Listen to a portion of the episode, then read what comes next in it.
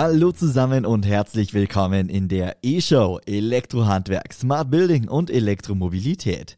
Ich bin Max Hermannsdörfer, Moderator der E-Show im Handwerkerradio. In diesem Podcast hört ihr Interviews aus den Bereichen Elektroinstallation und Gebäudetechnik, erneuerbare Energien, smarte Gebäudeautomation, Modernisierung und Elektromobilität. Mein heutiger Gast ist Alexander Neuhäuser. Er ist der stellvertretende Hauptgeschäftsführer des Zentralverbands der deutschen Elektro- und Informationstechnischen Handwerke. Hallo, Herr Neuhäuser.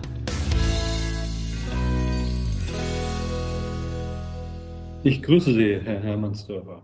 Herr Neuhäuser, wir sprechen heute über den Ausbau der Photovoltaik in Deutschland. Äh, wir sprechen über eine Kooperation des Dachdeckerhandwerks und der Elektrohandwerke. Ähm, da gab es Ende November eine Pressemitteilung. Sie kooperieren da mit dem ZVDH. Äh, beschreiben Sie doch mal ganz kurz, was äh, beinhaltet diese Kooperation konkret? Ja, also zunächst mal, das ist ganz wichtig, dass wir als Gewerke hier was zusammen machen.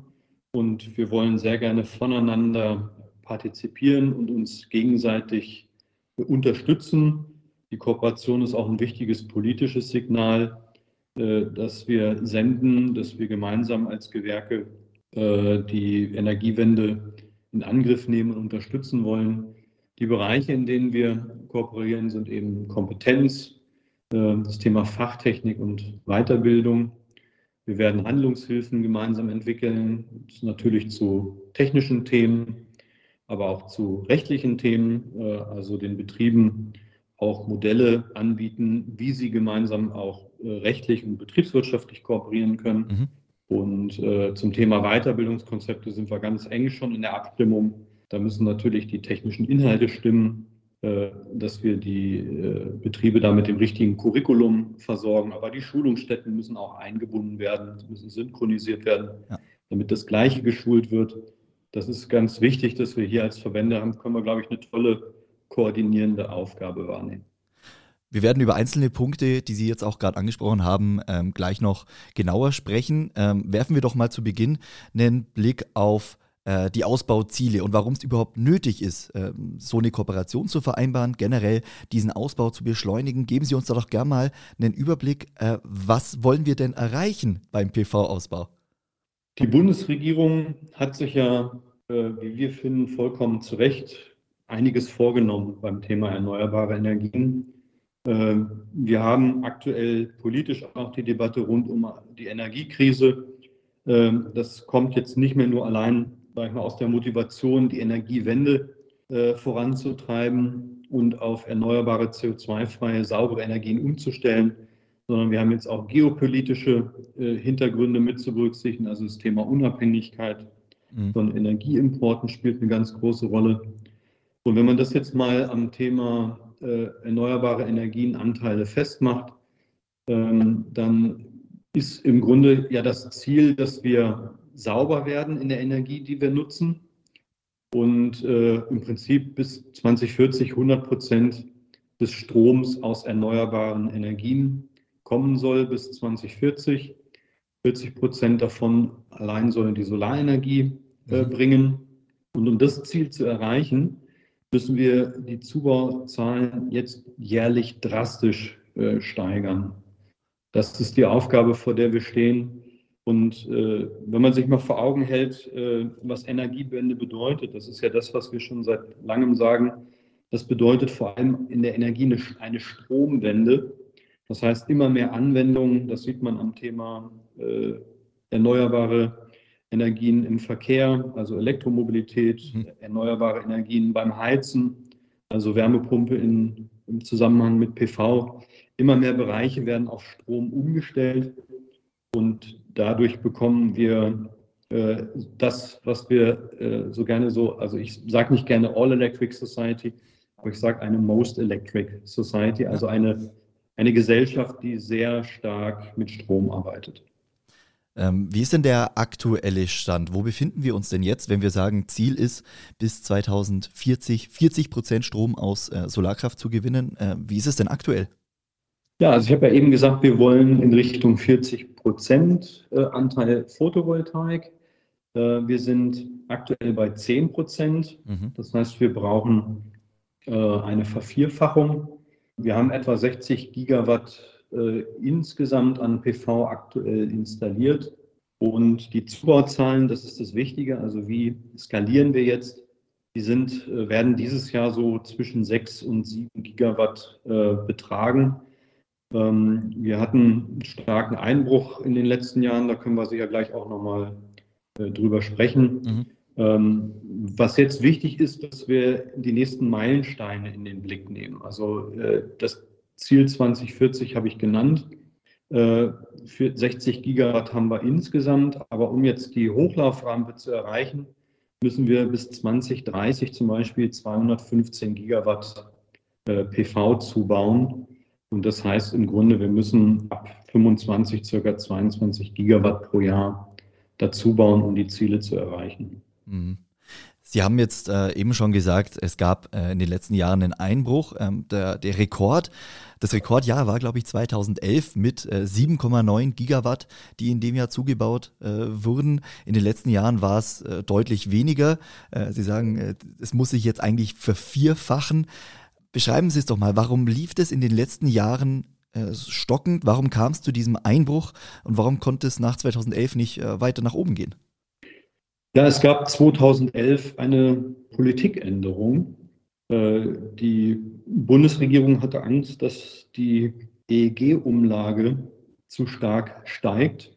Äh, das heißt, dieser Zuschlag, den wir alle auf der Stromrechnung kennen, dass der zu hoch wird. Und man hatte damals auch noch geopolitisch eine andere Strategie. Äh, das heißt, Gas war als Brückentechnologie äh, zu sauberen Energien vorgesehen und damit die Importe aus Russland. Und ich glaube, die Politik reibt sich jetzt ganz fürchterlich die Augen, denn die jetzigen Strompreissteigerungen, äh, die hätten wir gerne abgefedert mit einer höheren Umlage in den Zeiten zuvor. Mhm. Äh, das Umlagekonto hat dann manchmal so Umlagen in Höhe von 20 Milliarden Euro jährlich gehabt. Das ist natürlich ein Witz zu den Strompreissteigerungen, die wir jetzt haben.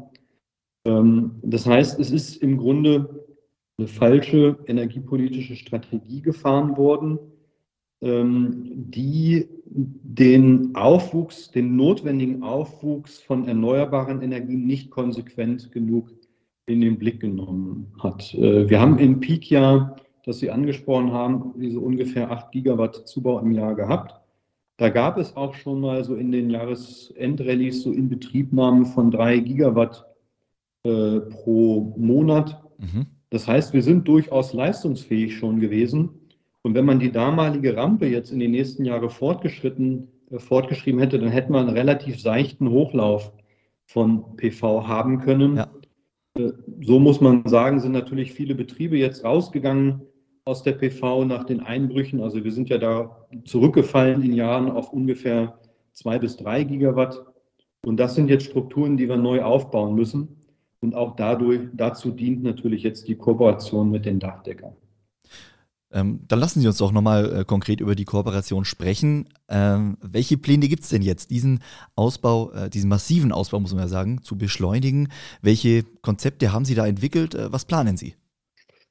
Die Idee ist, dass, also erstmal die Grundidee, die dahinter steckt, ist, es ist so viel zu tun, dass sich keiner äh, Sorgen darum machen muss, dass er in dem Bereich Marktanteile äh, erkämpfen muss. Es wird, äh, das haben wir an den Zubauzahlen, die erforderlich äh, sind, äh, schon gezeigt, es wird ein Marktwachstum geben und das, was wir jetzt organisieren müssen, ist das zu schaffen. Mhm. Das ist zunächst mal der erste Punkt. Und ähm, wir haben dann relativ schnell festgestellt, dass eben jedes Gewerk äh, bei uns jetzt die Elektriker und dort die Dachdecker, die haben ihre Kompetenzen und wir sollten diese Kompetenzen optimal nutzen. Das heißt, wir werden gemeinsam Prozesse beschreiben, äh, wie Dachdecker und Elektriker optimal zusammenarbeiten können, um, äh, um Effizienz in die Installation reinzubringen. dazu werden wir Fortbildungen entwickeln, wir werden die Prozesse beschreiben, wir werden Handlungshilfen anbieten äh, ein Thema ist beispielsweise, dass die äh, Dachdecker eine Fortbildung zum Photovoltaikmanager ins Leben gerufen haben. Mhm. Äh, wir werden vice versa die Schnittstellen in Richtung Dachdecker äh, beschreiben, ähm, damit die Betriebe wie aus einem modularen Baukasten äh, sich das rausnehmen können, was sie brauchen, um zu kooperieren. Was wir nicht machen werden, ist, dass wir den Betrieben sagen, es geht nur so oder nur so. Ne? Also unser Ziel ist es, äh, eine breite, ein breites Angebot an Konzepten zu machen, aus denen sich die Betriebe äh, bedienen können, um dann jeweils das für ihre Form der Kooperation optimale herauszusuchen. Hm. Ähm, wie ist es denn in der, in der Praxis aktuell? Ähm, wie ist da die Kooperation zwischen dem Dachdecker und dem Elektrohandwerk? Ähm, ich, denke, es gibt ja jetzt schon viele Berührungspunkte. Was kriegen Sie da aus der Praxis mit? Funktioniert diese Kooperation jetzt auch schon? Also schon heute gibt es natürlich Kooperationen, wenn man sich vorstellt, dass Elektriker, die aktuell sehr gut ausgelastet sind, die müssen jetzt nicht unbedingt auf das Dach gehen das ist eben das, was die Dachdecker gut können. Umgekehrt können die Dachdecker natürlich viele elektrische Themen nicht so gut wie das Elektrohandwerk. Mhm. Ähm, es gibt ja auch energierechtliche Vorgaben. Die ähm, Inbetriebnahme muss eben durch einen Elektriker erfolgen. Dafür ist die Eintragung in das Installateurverzeichnis eines Netzbetreibers notwendig. Und da wird auch schon heute äh, kooperiert. Und das läuft auch insgesamt gut. Es sind ja auch unfallrechtliche Themen zu berücksichtigen, also Berufsgenossenschaftsfragen. Da hat ja jeder so seine äh, Gefahreinstufungen, Gefährdungsbeurteilungen und Schulungen äh, für das Personal. Also das gibt es heute bereits durchaus. Was wir jetzt machen wollen, ist auch Netzwerke unterstützen, damit äh, Betriebe sich besser finden, auch für Projekte. Mhm. Das heißt, die Verbände werden auch hier ein Portal, Webseiten aufbauen, und äh, kooperationswillige Betriebe dort aufführen.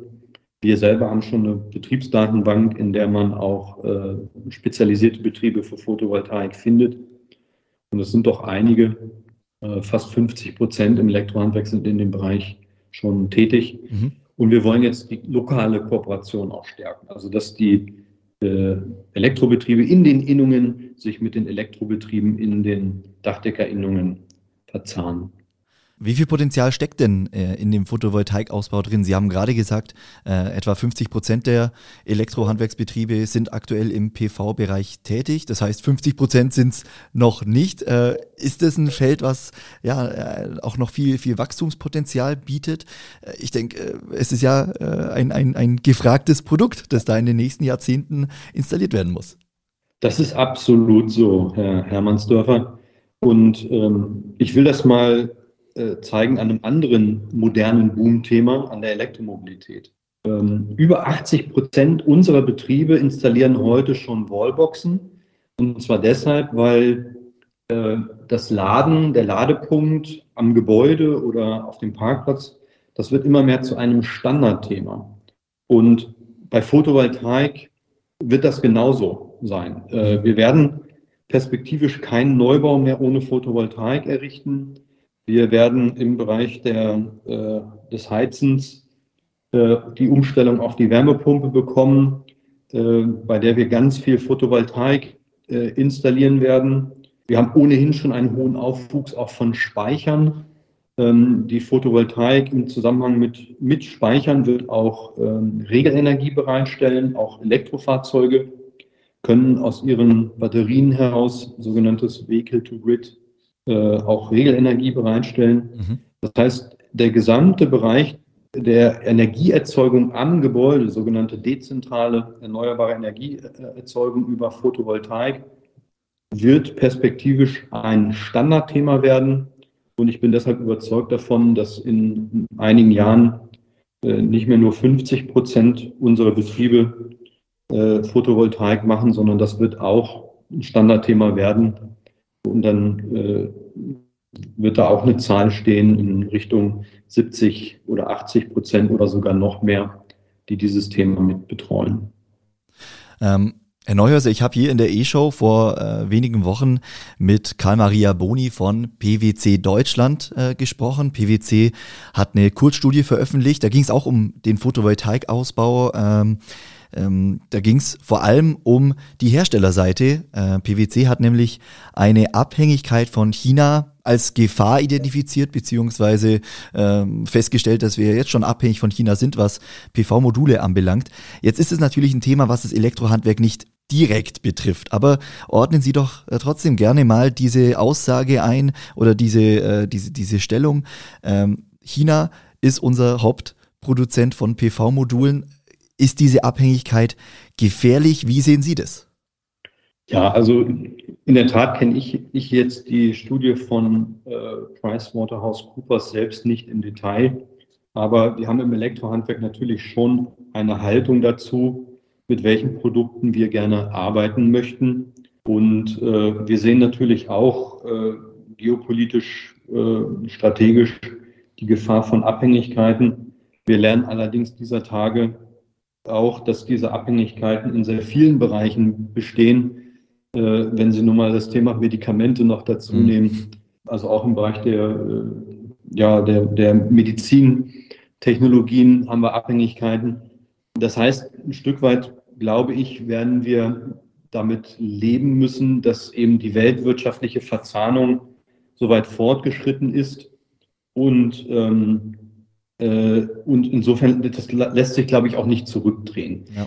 Ähm, aber ich glaube, was nötig ist, ist, dass wir immer Plan B haben. Ähm, also so wie zum Beispiel beim russischen Gas sich nur auf eine Quelle zu verlassen, das halte ich für gefährlich. Ähm, wenn das eben wegbricht, das sieht man aktuell, dann haben wir sehr, sehr große Probleme, weil wir in kürzester Zeit umsteuern müssen. Das heißt, unser Petitum wäre schon auch hier auf eine starke Produktion in Europa zu achten äh, dann haben wir die Industrie vom Know-how her auch in Europa. Das tut der Kooperation mit unseren Betrieben gut, weil sie europäische Ansprechpartner mhm. haben. Wir können auch technisch das Thema in Europa weiterentwickeln. Äh, diese komplexen Themen der Regelenergie, äh, die sind ja durchaus gar nicht so einfach auch technisch umzusetzen. Da brauchen wir Kompetenz auch im Land, auch Ingenieurkompetenz und vor allem diesen permanenten Dialog äh, zwischen unseren Unternehmen, die das lokal äh, anwenden, und der Industrie. Wir hatten das in der Vergangenheit, äh, äh also bis die äh, Industrie in, war ja auch viel Industrie in Deutschland, ja. Ähm, bis äh, die PV-Produktion hier so stark zurückgegangen ist. Da ist sehr viel kooperativ auch mit der Industrie hier passiert. Und das ist eben einer der strategischen Fehler, die gemacht wurden. Also die, wir haben jetzt sowohl ein Problem bei der Industrie als auch bei den Fachkräftekapazitäten im Elektrohandwerk für den Bau, ja. äh, weil die Politik einfach dem Thema zu wenig Bedeutung beigemessen hat. Also ich glaube, das hat sich jetzt gezeigt, dass man das nicht nochmal machen darf. Mhm. Man ähm, kann ruhig, sag ich mal, eine gewisse Form von Abhängigkeit weltwirtschaftlich haben aber man braucht Ersatzoptionen, die man ziehen kann. Ähm, wie blicken Sie denn gesamt auf diese Ausbauziele? Wir haben jetzt in den letzten äh, Minuten viel über die Ziele gesprochen, äh, über den massiven Ausbau, der erfolgen muss, ähm, auch über die Gründe, warum Sie diese Kooperation geschlossen haben. Ja, trotzdem, äh, es, stehen da 40 Prozent Strom aus Solarkraft bis 2040. Ähm, jedes Jahr muss eigentlich jetzt ein Rekordjahr werden. Wie stehen Sie zu den Zielen? Sind die realistisch? Die Ziele sind machbar. Äh, das Elektrohandwerk könnte das bauen. Natürlich wäre dafür eine Priorisierung erforderlich. Und äh, da muss man auch muss man deutlich sagen, wir haben ja im Elektrohandwerk auch nicht nur die Aufgabe, Photovoltaik zu machen, die anderen Themen habe ich genannt. Äh, wir sollen bei der Verkehrswende mithelfen, Elektromobilität, ja. bei der Wärmewende mithelfen. Wir digitalisieren Gebäude ganz stark. Und äh, das muss man auch immer im Blick behalten. Wir machen als Elektrohandwerk ja auch, sag ich mal, die Grundversorgung der Bevölkerung. Das heißt, wenn irgendwo eine Steckdose kaputt geht oder eine Lampe, dann helfen wir. Ähm, ich sage immer gerne, das Elektrohandwerk muss im Rahmen der Energiewende eben das ganze Problem lösen und nicht nur Teilprobleme.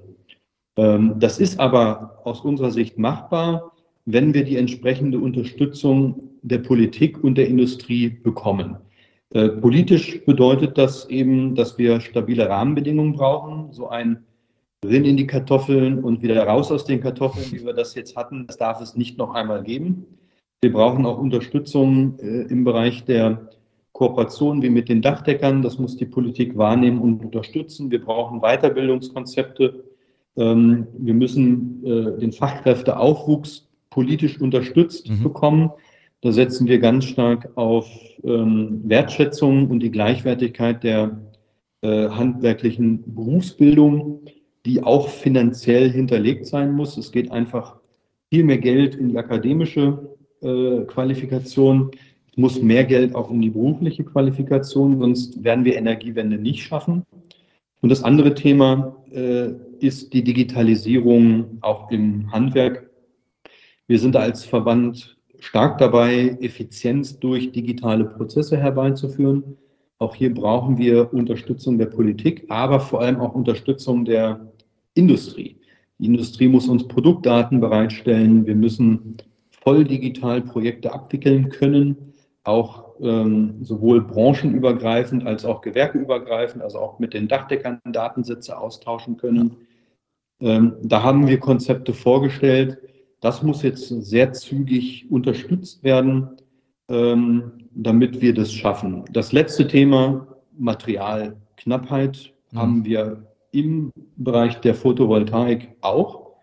Ähm, aktuell ist nicht absehbar, dass die Industrie überhaupt die erforderlichen Generatorleistungen nach Europa liefern kann oder nach Deutschland im Speziellen. Hier hätten wir gerne auch ähm, eine offene Kommunikation. Äh, wir wüssten gerne, in welchen Jahren äh, wird welche Generatorleistung nach Deutschland geliefert. Mhm. Denn äh, man muss auch sehen, das Handwerk angesichts der großen Herausforderungen, das Elektrohandwerk muss seine Kräfte effizient einsetzen. Das heißt, wir müssen mit den Betrieben darüber reden, dass sie, das, dass sie ihre Leute für die Themen schulen und abstellen, die wir gerade auch umsetzen können. Es hilft nichts, die Leute für Photovoltaik zu schulen, und die dann auf das Material warten zu lassen. Das wird auch das Handwerk aus betriebswirtschaftlichen Gründen nicht tun. Also wir hätten da gerne äh, neutral aggregierte Zahlen, äh, damit wir wissen, wie viel Material wirklich nach Deutschland kommt. Ja. Herr Neuhäuser, vielen lieben Dank Ihnen bis hierhin. Ich hätte jetzt ganz zum Abschluss äh, noch äh, ein, ein, eine, eine, eine Frage. Ähm, Richtung Jahresende ist ja auch immer so die Zeit, ein bisschen äh, das Jahr zu reflektieren. Ähm, es war ein Jahr mit vielen Herausforderungen, es war ein, äh, ein anstrengendes Jahr fürs Handwerk. Ja, wie beschreiben Sie das Jahr 2022 aus Ihrer Sicht? Also das Jahr 2022 äh, war für uns natürlich ein Wechselbad der Gefühle. Wir hatten so ein bisschen den Eindruck, dass wir Corona in den Griff bekommen. Äh, sagen wir, die Lockdowns sind verarbeitet worden. Äh, das Elektrohandwerk ist relativ gut durch die Corona-Zeit gekommen. Und dann kam äh, im Februar eben der Überfall Russlands und der Angriff Russlands auf die Ukraine. Und wir hatten äh, das nächste Thema, das, was wir heute so als Stapelkrisen bezeichnen. Ähm, eine, Groß, eine Großkrise ähm, jagt die nächste. Mhm. Ähm, das hat uns natürlich stark begleitet und auch weiter zur Verunsicherung geführt. Wir merken nur tatsächlich, dass äh, trotz dieser tiefgreifenden Probleme jetzt auch das Thema Inflation und die Zinswende, das Elektrohandwerk bisher noch relativ robust durch das Jahr gekommen ist. Ähm, wir fürchten, dass es im nächsten Jahr vielleicht die eine oder andere Eintrübung geben wird, aber wir haben doch gesehen, dass eigentlich das Elektrohandwerk insgesamt recht krisenfest ist. Das hat uns auch wieder Mut gegeben, äh, die Themen weiter anzufassen. Und ähm, ja, was man jetzt sagen muss, ist, dass vor allem aus unserer Sicht die Koalition da einen konsequenten Weg finden muss mhm. ähm, und das Thema Energiewende konsequent äh, weitertreiben muss, damit die stabilen Rahmenbedingungen für uns bleiben. Das ist unsere Forderung. Da sind wir auch äh, mit der Politik im Dialog dazu. Und ja, das, sage ich mal, das gibt uns Hoffnung, äh, dass man schon weiß, dass eigentlich die Themen miteinander zusammenhängen. Also Energiewende, das hat sich ja gezeigt, Photovoltaik ist vom Herrn Linder, Herrn Linder quasi als die Freiheitsenergie bezeichnet worden. Ne, das ist jetzt auch etwas, was eigentlich Deutschland nicht nur beim Thema Energiewende, sondern auch geopolitisch helfen kann, Unabhängigkeiten, äh, Abhängigkeiten beschränken kann und so weiter. Das gibt uns doch durchaus Hoffnung, dass das Elektrohandwerk eben diese Systemrelevanz beibehält, die uns auch in der Corona-Zeit bescheinigt wurde. Ja, und so kann man dann auch positiv ins Jahr 2023 blicken, oder? Das können wir. Also es wird sicher turbulent bleiben. Äh, das Jahr 2023 wird weiter von großen Unsicherheiten geprägt bleiben. Und äh, die Betriebe müssen weiter schauen, welche Felder gehen sie rein. Ähm, das will ich nicht verhehlen. Das ist für jeden Betriebsunternehmer, der gerade auch hohe Krankenstände wieder hat, äh, sind alles schwierige Themen. Aber ich glaube, dass insgesamt ähm, die äh, Rahmenbedingungen für das Elektrohandwerk sehr günstig sind. Das schlägt sich auch nicht zuletzt in unseren Ausbildungszahlen nieder, die auch in den Krisenzeiten gewachsen sind. Also die jungen Menschen haben Lust, Energiewende nicht nur äh, zu fordern, sondern auch mitzubauen. Das hilft uns im Elektrohandwerk und da sehen wir durchaus positiv in die Zukunft. Herr Neuhäuser, ich danke Ihnen ganz recht herzlich für Ihre Zeit, wünsche Ihnen jetzt dann eine schöne Vorweihnachtszeit, schöne Feiertage und dann natürlich einen guten äh, Start ins Jahr 2023. Nochmal herzlichen Dank fürs Interview. Dankeschön, Herr Hermannsdörfer, auch Ihnen frohe Vorweihnachtszeit noch und gutes Weihnachtsfest. Danke Ihnen, bis bald. Bis bald.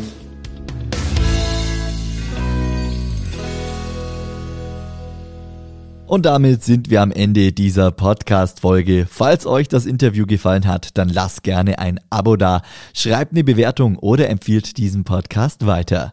Ich wünsche euch noch einen schönen Tag. Wir hören uns dann erst im Jahr 2023 wieder. Das war der letzte Podcast für dieses Jahr. Ich wünsche euch frohe Weihnachten, einen guten Start ins neue Jahr und bis bald.